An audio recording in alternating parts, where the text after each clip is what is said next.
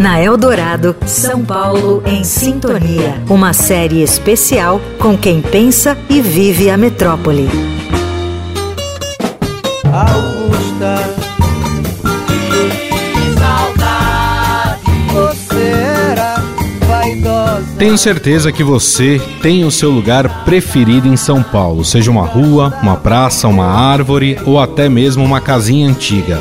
Assim como nós, os lugares também têm suas memórias, mesmo que a modernidade e a necessidade de evoluir venha como uma avalanche por aqui. É triste saber que, que Pinheiros, por exemplo, tem um déficit de vegetação.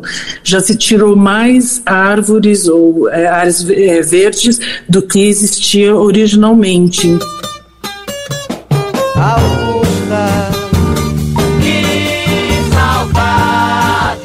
A nossa história pode ser conhecida através de museus, prédios e ruas que cortam a metrópole. No pátio do colégio, a nossa fundação e o nosso crescimento como cidade ainda podem ser vistos, graças à preservação daquele pedaço de história incrustado no centro da cidade. Foi aqui que nos tornamos independentes, às margens do Ipiranga. No local, recentemente, o museu que guarda boa parte dessa história foi reformado e devolvido a quem é de direito, o povo.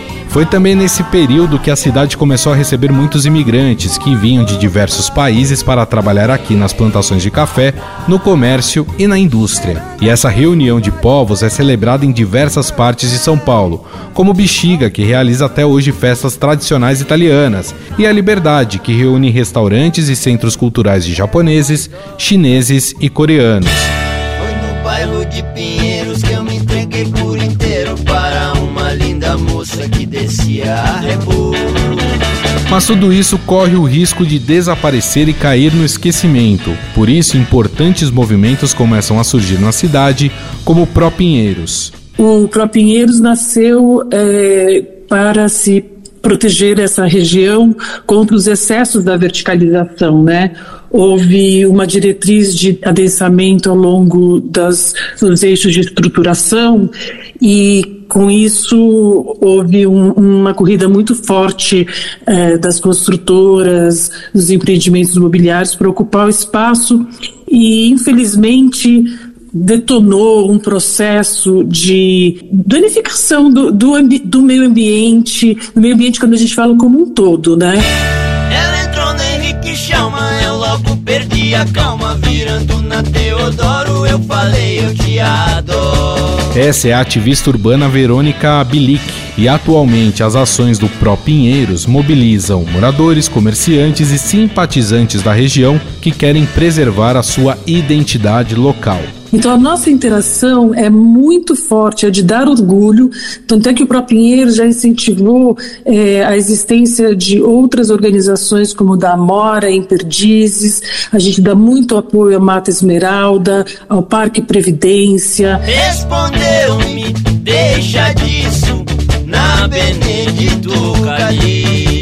Com essas ações, o Departamento do Patrimônio Histórico, por exemplo, já iniciou o processo de tombamento de cerca de 600 espaços do bairro, como o Mercado de Pinheiros e a Escadaria da Bailarina. Mas, de modo geral, eu acho que as construtoras poderiam ir além do olhar do ganho financeiro e entender a característica do bairro e, como você falou, dos sobrados. Então, poderia haver projetos que preservasse pontualmente lugares como esse que simbolizam uhum. né, uma construção é, é, característica de Pinheiros de alguns outros bairros de São Paulo. Ela então sumiu e me deixou mal desse correr na rua Cardeal. Fui me arrastando a pé.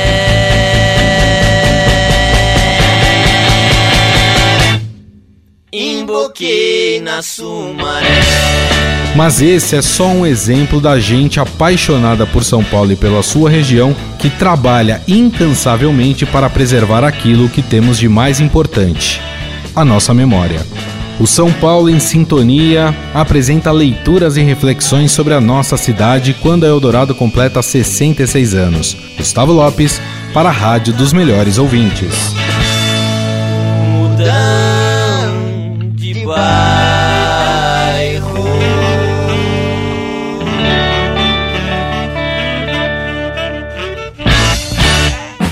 Você ouviu na Eldorado São Paulo em Sintonia, uma série especial com quem pensa e vive a metrópole.